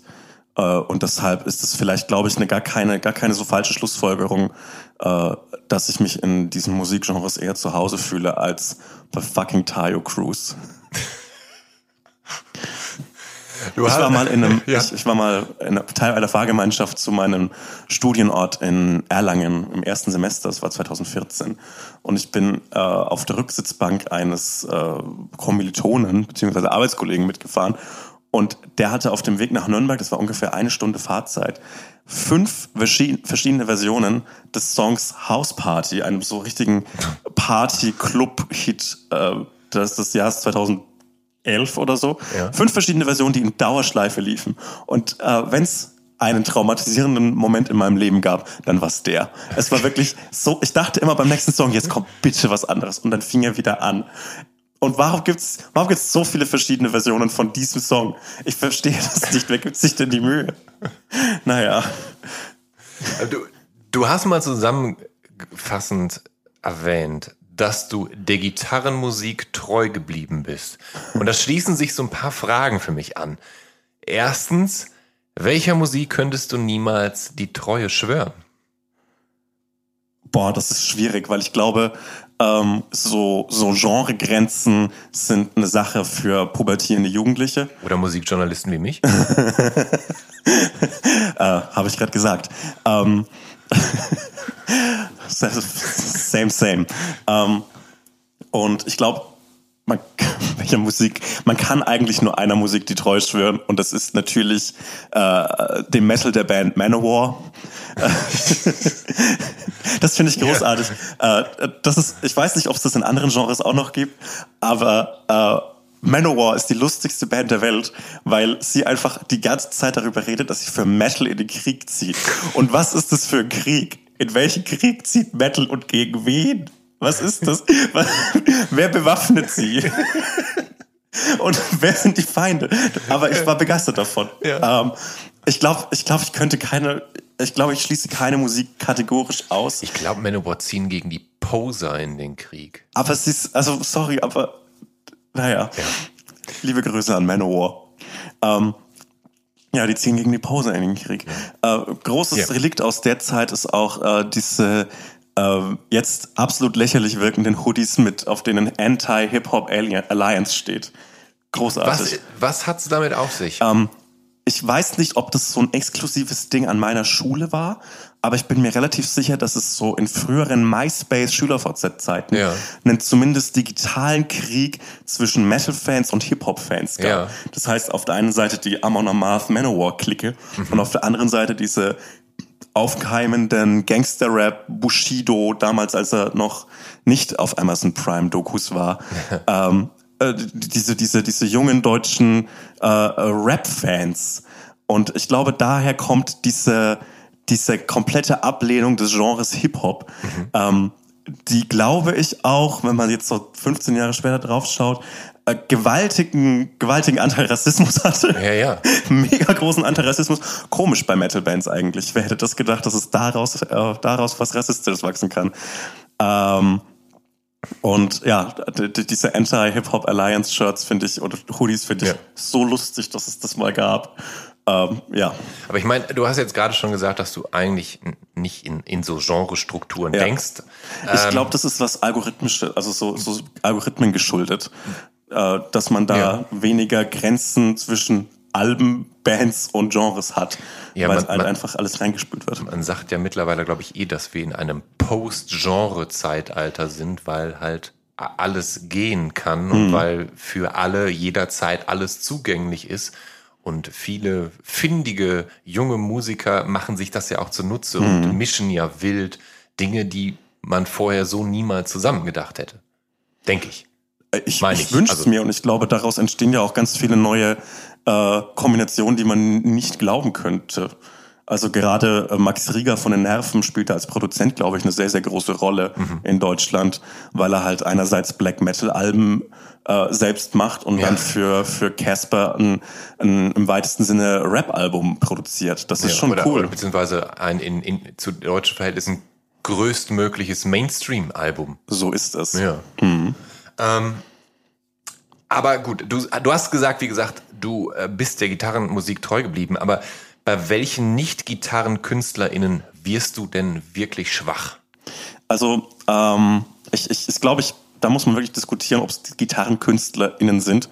Ähm, was mich, wie wir vorhin schon angerissen haben, fasziniert, ist äh, die, die Hyper-Pop-Welt. Mhm. Ähm, ich werde, also ein neues Charlie XCX-Album äh, wird für immer mein Herz treffen.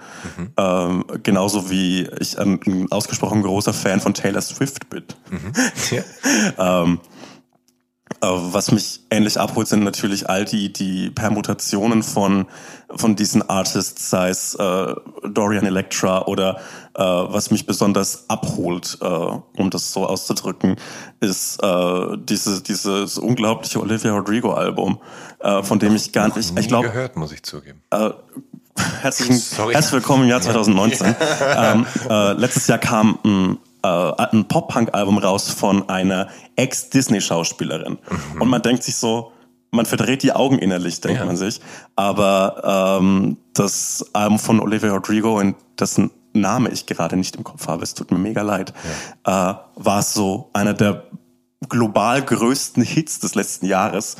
Und äh, es ist einfach sehr, sehr gute, auf angenehme Art und Weise wütende äh, Pop-Punk-Musik.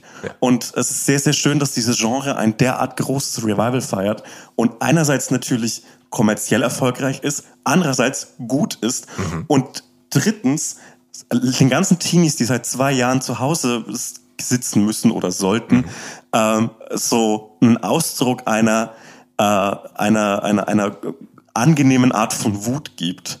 Und das finde ich sehr, sehr schön, dass es so eine zehn Jahre jüngere Generation aus meiner Sicht gesehen gibt, die das Gleiche jetzt durchmacht wie ich mit einem neuen Pop-Punk-Revival. Ähm, Sour hieß das Album übrigens, Ah, okay. glaube ich.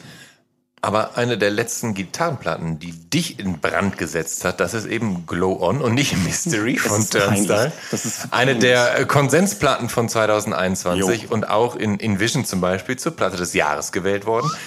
Kannst du bitte formulieren, was diese Band, diese Platte hat, dass sie so geil ist? Also ich bin, ich, ich liebe Turnstile, das ist eine gute Band, finde ich.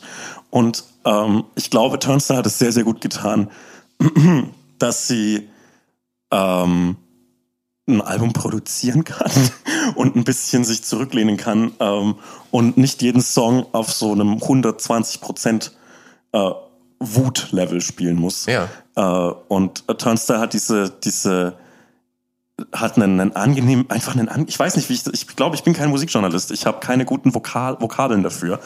Ähm, dieses Album kann ich den ganzen Tag anhören und es langweilt mich nicht, ähm, weil es eben nicht eintönig ist, weil es eine gute Mischung aus dem Sound von Dead Kennedys bis ja Olivia Rodrigo hat. Und das äh, passt einfach sehr sehr gut ins Jahr ins Jahr 2021 und 2022. Es hat einen guten Look, äh, es, es sieht sehr sehr angenehm aus und es ist sehr sehr zeitgemäß. Und es bringt mir zumindest äh, die Hoffnung, dass äh, gute Musik existieren kann und ein ganzes gutes Album existieren kann in einer Welt, in der nur noch Playlists gehört werden. Das stimmt, und das hat ja. mich auf so vielen Ebenen einfach sehr, sehr glücklich gemacht, dass sowas existiert. Mhm. Und ich glaube, das ist eine, eine Tendenz, die gerade in so einem Gitarrenbereich äh, existiert, dass man sich wieder darauf zurückbesinnt, dass man ganze Alben machen kann, ohne dass man jeweils, jeweils Play Playlist-Musik gemacht hat. Ja, ja. Und sogar ein Album mit ähm, ich weiß, 16 Songs Ja, es sind drauf. unglaublich ja. viele Songs. Ja. Von denen dann wirklich auch fast alle Hits sind. Es sind, ja, All Killer No Filler. Ja. Und ähm, alle aber auch so kurz, dass sie vorbei sind, bevor sie langweilen könnten. Ja, ich habe mal, ich hab mal geschrieben, dass ein guter Song entweder 46 Sekunden lang ist oder 12 Minuten. Ja. Stimmt nicht. Und das Schöne ist, sie sind vom Look her und von ihren Videos her und von vielen Sounds und so weiter, die sie einbauen her, so, so modern und jung wie du und frisch wie du. Aber gleichzeitig legen sie für so einen alten Sack wie mich die Brücke hin zu dem spät 80er, früh 90er Hardcore von Bands wie Leeway und Into Another. Also die Bands, die damals Hardcore gemacht haben, aber mit so einer leicht progressiven Kante und sich vom klassischen Youth Group Hardcore auch abgegrenzt haben, wobei ja selbst auch das bei denen mitschwingt. Also dieser klassische, dieser klassische You, äh, Youth Crew Style irgendwie, diese Gangmentalität, aber so PMA und also es, es ist wunderbar. Ja, es ist einfach wunderschön. Und hast du das Tiny Desk Konzert gesehen von ja habe ich. Das hat mich richtig glücklich gemacht. Dass das sogar tatsächlich in so einem runtergestimmten Kontext funktioniert und Ja. dass dieser wahnsinnig gut aussehende Sänger, der auch immer sein T-Shirt ausziehen muss, hinter einer Das ist Orgel sitzt und dann noch Percussion spielt und so. Das ist aber so ein äh, Hardcore-Band-Ding, glaube ich, Ja, dass ja. man immer sein Shirt ausziehen muss. Ich glaube, dass es, dass es der Band deshalb auch niemand übel nimmt, weil sie ja eigentlich, und das ist ja für, für eine Hardcore-Band sehr untypisch, so eigentlich so gar keine, gar keinen Machismo an den Tag legt. ja, ja. ja. Ähm, ich ich frage mich, woher das kommt, ähm, dass Hardcore-Bands immer ihre Shirts ausziehen müssen. Und ich glaube, Ich glaube, es ist einfach affenheiß auch. es ist affenheiß und ich glaube, Henry Rollins ist schuld. Das ist ein Shirt. Henry Rollins ist schuld. Wobei, wenn man dann natürlich weiter zurückgeht, gibt es ja genug 70er Jahre ja, die auch schon aber, keine... aber Henry Rollins war, Ja. glaube ich, der Erste, der so durchtrainiert war. Ja. Und ich meine, das sind die Turnstile-Jungs ja nun mal auch, ne? Ja. Also ich meine, Arschlöcher. Ja. Ich finde das gemein. Wenn Leute gut aussehen auch- und talentiert sind. Arschlöcher. ja, vor allem, wann, die machen so viel Musik und so gute Musik, wann haben die denn noch Zeit zum Pumpen und so? Also, wie kriegen die Ja. das hin? Aber die sind halt auch so, die haben wahrscheinlich so einen ultrasportlichen Lifestyle und sind immer nur am Nee, Skaten ich, ich, und glaube, so Sachen, ich oder? glaube nicht, dass das ist. Ich glaube, das ist so ein, äh, das, was man in, in so College-Filmen in den USA immer sieht, dass das so Gott gegeben ist. Und Ja. irgendwann mal mit 40 macht es dann und dann äh, gibt's auf einmal einen Bierbauch. Auf einmal, auf einmal muss man so aufpassen, was man isst. Und weißt, und es wird dieser Moment kommen und dann stehe ich da und mache mich drüber lustig und darauf freue ich mich so sehr. Ähm, du teilst in Tweets ja auch gerne mal gegen MusikerInnen und Bands aus. Oder, oder anders formuliert, äh, du verurteilst manche Bands auch gerade anhand ihrer Fans. Ja, natürlich. Durchaus auf charmante bis äh, subtile Art und Weise. Und äh, mal müssen zum Beispiel von wegen Lisbeth dran glauben, dann äh, The Boss Hoss oder eben an Mike Kantereit. Was ist da los? Manchmal ist es persönliche Abneigung, also so auch gegen die Akteure der Bands. So Linus Volkmann und Revolverheld, die persönliche Fehde. Ja, genau. Ähm, nee, bei mir ist es so eine persönliche Abneigung gegen äh, manche Akteure der Bands, die nicht. Nee, weiß gegen alle drei. Ähm, nein, nein, also ich glaube, das ist bei vielen natürlich auch zu Unrecht und Ja. natürlich auch äh, übertrieben und in seiner Punchigkeit ein bisschen zu viel, weil es viel Mhm. Schlimmere gibt. Außer bei Bosshaus. ähm, nee, bei Bosshaus bin ich einfach persönlich wütend, weil das so, ist es nicht das gleiche Label, das auch Onkels macht, um schon wieder den, den Namen Onkels zu nennen? weil ich glaube Ähm, ich kann es dir tatsächlich nicht sagen. ich glaube nämlich, dass es da einen Zusammenhang gibt. Wenn nicht, scheißegal, diese Fake News bringe ich in die Welt. Und äh, ich finde es einfach grauenhaft. Seid entweder richtige Cowboys oder lasst es. Das finde ich schrecklich. Das ist ganz komisch. Die schauen alle aus wie Mitglieder von Motorhead, aber machen Musik für so Ramazzotti trinkende Vor Vor Vorstadt Eigenheimbesitzer und das finde ich grauenvoll. Und für Langnese Eiscreme haben sie nicht mal Mm, Like Ice in the Sunshine gecovert? War das nicht der das Durchbruchshit Die haben auch so? mal Jolene gecovert. Äh, weil ich habe äh, auf Spotify händeringend nach dem Jolene-Cover von, Den White Stripes? von Lil Nas X.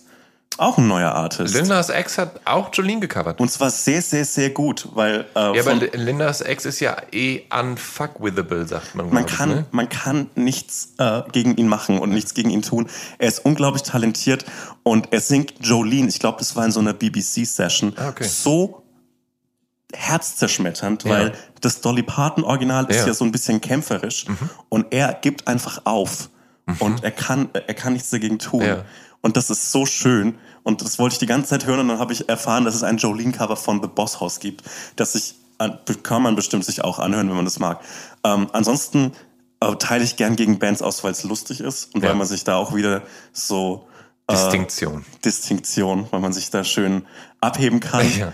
Äh, wobei es dann mittlerweile bei der Größe meiner Accounts ist es dann so ein bisschen unangenehm, wenn dann die Leute dann schreiben, hey, warum bist du so gemein? Und dann tut's mir sehr leid, weil Ja. wahrscheinlich sind so manche einfach gar keine so schlechten Menschen. Ja. Und bei Leuten, die wirklich schlecht sind, dann ist es auch irgendwie so wieder langweilig, irgendwie zu schießen, Mhm. weil es schon alle anderen machen. Aber wie Farin Urlaub meinte, er ist ungern auf irgendwelchen Aftershow-Partys, weil er DJ Bobo nicht kennenlernen will und nicht wissen will, was für ein netter Typ das ist. Er will ihn einfach weiterhin hassen. Das ist wahrscheinlich ein sehr, sehr netter Typ. Aber dafür war äh, mein Ausflug zum Deutschen Comedy-Preis sehr, sehr schön, Ja. weil das sind wirklich alles hassenswerte Menschen. Kein Mensch, von dem man denkt, dass er viel, dass, von dem man so äh, fachlich, fachlich und komödiantisch hasst, ist in Wirklichkeit nett. Und das ist sehr, sehr schön. Das ist das, der einzige Vorteil der Branche, in der ich unterwegs bin. In der deutschen Comedy sind alles Arschlöcher, von denen man glaubt, dass es Arschlöcher sind. Und mehr noch. Du, du hast mal getweetet, wer sich was darauf einbildet, Artist aus den Charts nicht zu kennen, darf keine Witze über Boomer machen. Du spielst jetzt im anderen Team. Und ich muss zugeben, da habe ich mich ein bisschen ertappt gefühlt. Ja, was heißt das jetzt wohl? Na, Ähm, ja, es ist aber, das ist auch wieder so eine Publikumsbeschimpfung. Ich finde es so äh, peinlich, wenn man so ähm, wenn man so, so sich selbst glaubt, auf den Podest zu heben, weil man aktuelle Artists nicht kennt. Es ist komplett Ja. okay, die nicht zu kennen. Ja. Aber, aber das ist keine Leistung von dir, dass du sie nicht kennst. Ja, ich. Und ja. man muss sich ja auch nicht dafür interessieren. Es ist ja komplett okay. Aber es ist kein, es macht dich nicht als Person besser, weil du sie nicht kennst. Aber ich war schon ein paar Mal, wie gesagt, braggy about not knowing somebody. Ich doch auch. Alles und, gut. ähm, und dann ähm, gab es aber auch so, ah, du Glücklicher, hieß es dann oft. Und ich dachte, ja, okay. Also es ist natürlich auch so, Das dass man sich spezifiziert ne? und dass man so sich in seinen eigenen Terrains rumtreibt und ich persönlich da jetzt auch genug zu tun und zu hören habe, Na klar. dass dann hinten was rüberfällt und dass das, was hinten rüberfällt, tatsächlich dann in den Charts stattfindet, ja, kann ich ja nichts Du für. hast keine Verantwortung, alles zu konsumieren. Nee, Ähm, genau. Und das ist absolut okay. Aber das Problem ist, dass man sich, dass man manchmal das Gefühl hat, dass man in dieser Verantwortung ist. Was? Du hast den Podcast noch nicht gehört. Oh. Du hast die Serie noch nicht gesehen.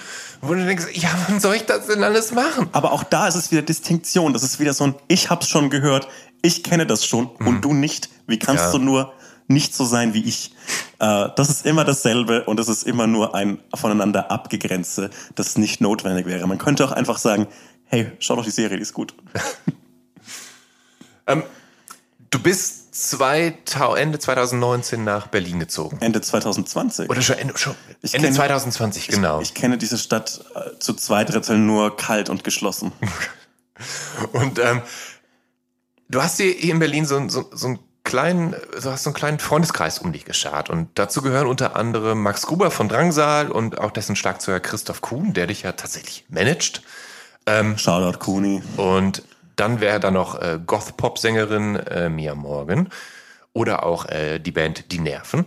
Äh, wie hat sich das ergeben, dass du mit denen verbändet bist? Äh, es mag vielleicht für dich überraschend kommen, aber tatsächlich aus dem Internet. Nein, dieses Unglaublich. Internet. Krass.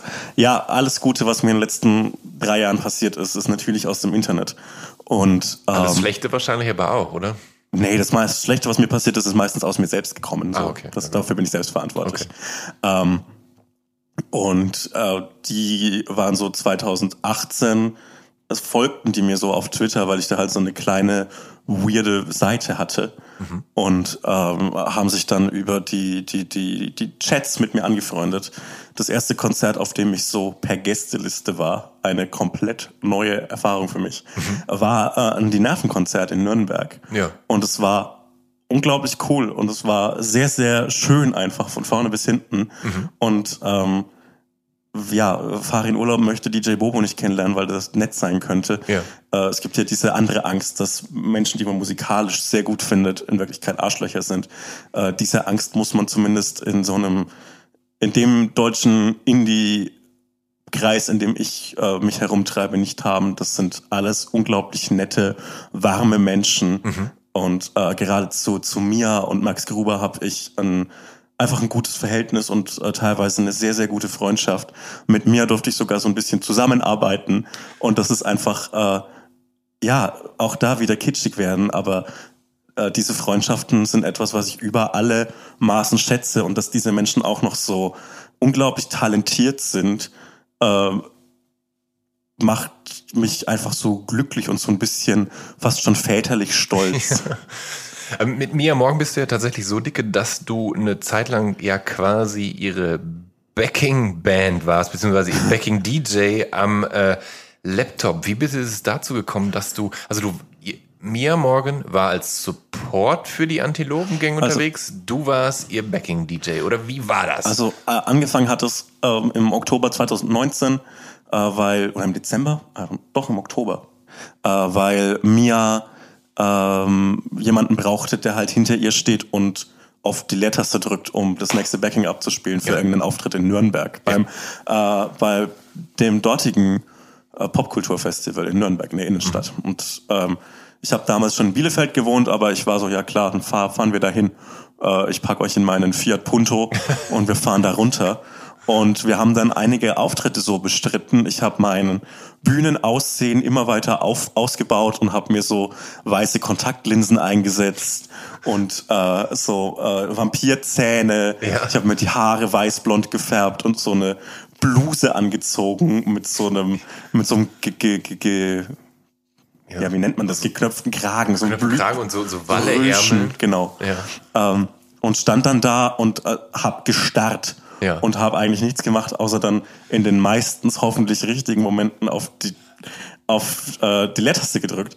Und Hast du all das gemacht, um ihrem äh, Goth-Appeal ähm, ja, zu entsprechen? Ja, na klar, ich wollte da so optisch äh, auf die Bühne passen.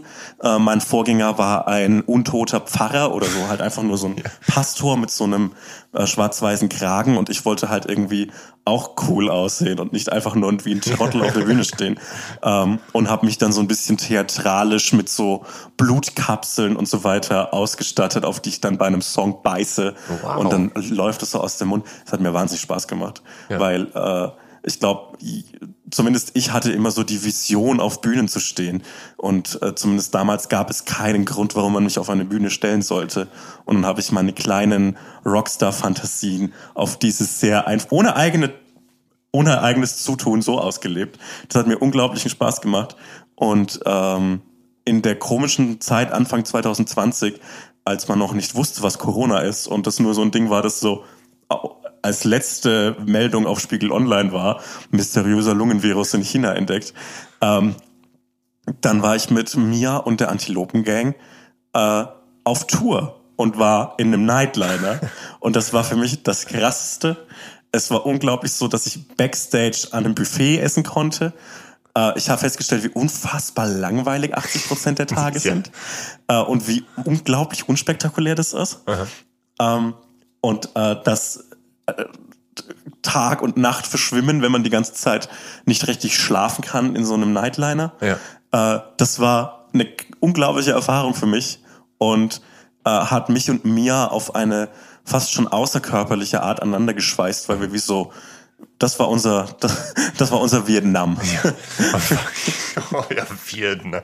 Aber vor allem hat es ähm, entmystifiziert sowas und entromantisiert sowas Ja, ja, diesen ganzen Tourbetrieb. Ne? Also man, so klar 100%. ist das geil, wenn die Band da auf der Bühne steht und alles gibt. Aber alles drumherum ist eigentlich so, so langweilig, Ja. so eintönig, so monoton. alles drumherum ist halt wie so eine Außendienstkonferenz in irgendeinem Hotel. Es gibt die gleichen Flure, es gibt das Ja. gleiche Essen. Oh cool, ihr habt hier eine andere Sorte Mate. Ja. Klasse, dann können wir ja. Wie ist das WLAN-Passwort? Ja. Und es ist irgendwie, und es gibt so ein Buffet, das kalt ist. Und es ist so echt, ähm, man, man kann es natürlich zu coolen äh, Tourvideos zusammenschneiden und auf YouTube stellen, aber in Wahrheit ist es halt einfach, ja, fast schon peinlich traurig. Äh, aber das hat mir unglaublich Spaß gemacht und ich konnte so auf die einfachstmögliche Art so mein Rockstar, meine Rockstar-Fantasien ausleben. Und ich durfte die ganze Zeit Jogginghosen dabei tragen. Auch schön. Wow. Du ähm, hast irgendwann mal in einem Interview behauptet, dass du gerne singst. Und als es dann im, im Rahmen von der Jan Böhmer, vom Jan Böhmermanns Magazin Royal eine Musical- Musical-Folge über den Eierwurf von Halle gab, da hast du dann mal eben einen Auftritt vor laufenden Kameras im öffentlich-rechtlichen Rundfunk hinlegen müssen. Ja, so ein, also es war ein kleiner Auftritt, aber immerhin, aber ja, immerhin halt. Wie, wie hat sich das angefühlt? Ich meine, jemand wie du, der ja dann auch so Anxiety-Issues hat, das stelle ich mir schon gar nicht so einfach vor, dann plötzlich in diesem Rahmen, in diesem auch, äh, wo, wo, der, wo das Timing wichtig ist, weil da getanzt und gesungen wird und du einer von vielen bist, das dann punktgenau hinzubekommen und dann aber auch noch zu wissen, scheiße, das sehen im Zweifel Millionen von Leute im Fernsehen oder später im Netz. Also ich hatte unglaublichen Spaß dabei. Es war wirklich äh, eine der schönsten Sachen, die ich jemals machen durfte, dass ich da äh, bei einem Musical mitsingen und ja sogar tanzen durfte beziehungsweise musste. Äh, ich habe mich so gefreut, dass ich diese Rolle bekommen habe. Und ähm, so richtig Angst davor hatte ich nicht. Ich wollte kein Hindernis sein. Ich glaube, das habe ich hinbekommen. Ja. Und ich hatte Angst, dass ich halt diese Choreografie einlernen muss. Äh, das hat so, hat ganz okay geklappt, weil ich halt so die ganze Zeit allein in meinem Zimmer zu Hause geübt habe, weil ich, weil ich hatte so Sportunterricht äh, Ja. Feelings, weil mir ja alle dabei zusehen, wie ich mich bewege und das finde ich nicht gut. Aber es hat, glaube ich, ganz gut funktioniert und ähm, ich, ich bin kein begabter Sänger, auf keinen Fall, aber äh, ich singe zu Hause sehr viel. Ähm, Und ich glaube, das hat mir zumindest geholfen, das halbwegs würdevoll über die Bühne zu, über die Sprichwörter, die, die wortwörtliche ja. Bühne zu bringen und äh, natürlich auch meiner Musical-Leidenschaft zu frönen. Mhm. Äh, das war, es war wirklich äh, zwei Tage so äh, in diesem Studio, als wäre die Theater AG irgendeines Dorfgymnasiums hier mal jetzt am Start und ja. es gab lauter Menschen, die mega gut singen können oder mega gut schauspielern oder und mega gut schauspielern können. Uh, und dazwischen halt ich als Typ, der in keinem dieser ähm, Felder ausgebildet ist. Und dann hat mir Sebastian Krumbiegel einen aufs Maul gehauen, das war ganz schön. Hm. Aber du hast eine, du hast eine Musical-Leidenschaft. Sind Musicals nicht für so Leute wie dich und mich das uncoolste der Na, Welt? Cats, Starlight Express. Ja, aber aus dieser, also Musicals sind sich ja dessen bewusst, dass sie ja äh, du kannst ja kein Musical unironisch aufführen. Es, mhm. Da ist ja immer eine ironische Brechung dabei. Und man ist sich immer bewusst, dass man nicht so künstlerisch anspruchsvoll ist wie eine Oper ja. und auch kein richtiges Theaterstück ist, sondern dazwischen mhm. existiert. Mhm. Und ähm, es gibt natürlich dieses bierernste Hamburg Musical und auch Köln Musical Publikum, das sich dann zum dritten Mal hintereinander König der Löwen oder sonst was anschaut. Aber es gibt dazwischen so viele Schattierungen unglaublich guter Musicals, die, in denen Humor ganz anders funktioniert als in jeder anderen äh, Bühnenkunst. Und das ist, äh, das liebe ich. Und ich mhm. liebe auch dieses Überdramatische und dass alle singen und alle tanzen. Ähm, und das finde ich großartig und das liebe ich wirklich sehr. Ähm, eine Sache, die ich zeitlich nicht so ganz einzusortieren wusste. Ich weiß nur, mhm. dass es in Bielefeld stattgefunden hat. Aber da in Bielefeld hast du mal ein Praktikum bei einem Radiosender gemacht. Äh, was hattest du dir davon erhofft? Also gar nichts. Also ich, ja.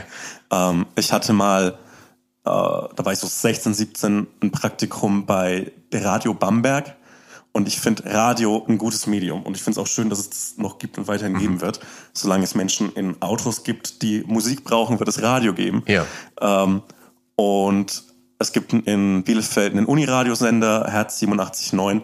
Ähm, damals war es äh, 2019, Anfang 2020, da war es sehr weit weg, dass ich jemals äh, mit kreativem Schreiben Geld verdienen werden würde und mit so Mediensachen. Mhm. Und äh, ich dachte, dass sich auf dem Weg meines Wissenschaftstheoriestudiums des sehr trockenen mhm. äh, die Zeit verkürzen lässt, wenn man halt ab und zu so ein bisschen im Radio was macht. Und ich hatte eine sehr, sehr gute Zeit da. Es war richtig schön. Ja. Äh, ich hatte nie die Ambition, dass ich da jetzt äh, in den Ränken aufsteige und Morningshows moderiere, weil ich mir das auch einfach nicht zugetraut habe. Mhm. Aber es war sehr, sehr schön da. Und ähm, ich hatte so einen grundsätzlichen Eindruck davon, wie so Redaktionen von Shows funktionieren mhm. und wie man zum Beispiel ein Skript schreibt. Das habe ich ja vorher nie gemacht. Ja. Später im Jahr 2020 sollte ich das dann noch mal machen. Ja. Äh, aber äh, ich habe mir davon nichts erwartet und wollte einfach eine gute Zeit haben und das hatte ich bekommen. Ähm, ich habe nämlich auch mal ein Praktikum gemacht bei Radio hm. Essen und, oh. ähm, und ich war ein bisschen desillusioniert, weil ich dann irgendwann festgestellt habe, dass die Musik, die da so tagsüber lief, mhm. und nicht, dass es jetzt fantastische Musik war, aber vor allem kam sie von einem Zufallsgenerator Ey, Computer, okay. der dann hin und wieder abgedatet wurde mit so einer Handvoll neuer Songs, die in die Hot Rotation sollten und ansonsten blieb alle, alles so, wie es immer war. Und da war ich schon etwas desillusioniert, weil ich nicht gedacht hätte, dass das so funktioniert.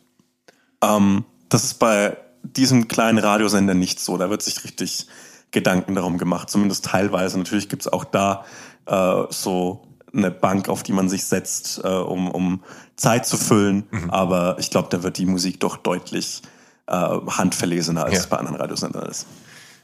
Ich ähm, habe eine letzte Frage. Äh, du hast mal vom ich mache jetzt das Anführungsstreichenzeichen ja, mit, den, mit den Händen. Genau. Ganz fürchterlich. Äh, vom Rage Against the Machine Weg geredet. Also links in den Äußerungen zu sein, aber im Mainstream stattzufinden. Ist der Rage Against Machine Weg vielleicht dein Lebensweg oder zumindest der Weg deines beruflichen Ethos? Ähm, es wäre cool, weil äh, Rage Against Machine sind tatsächlich äh, stabil geblieben.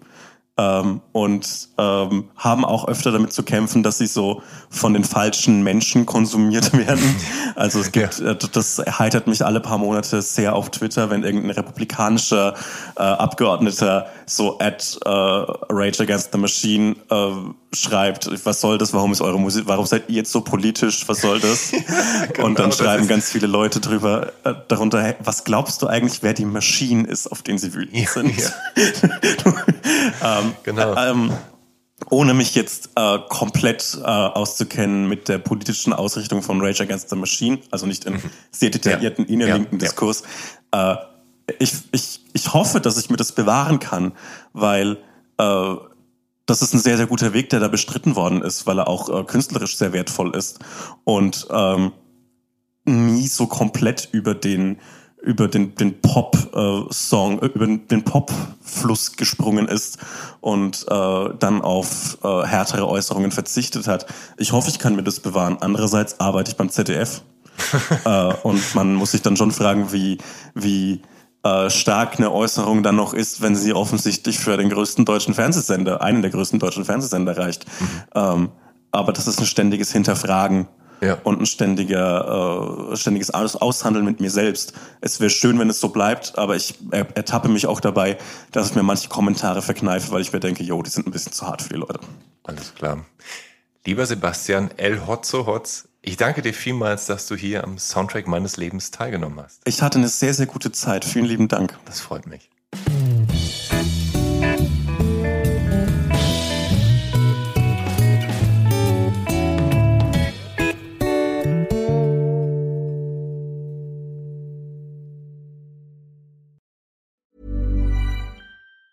Planning for your next trip? Elevate your travel style with Quince. Quince has all the jet setting essentials you'll want for your next getaway, like European linen, premium luggage options, buttery soft Italian leather bags, and so much more.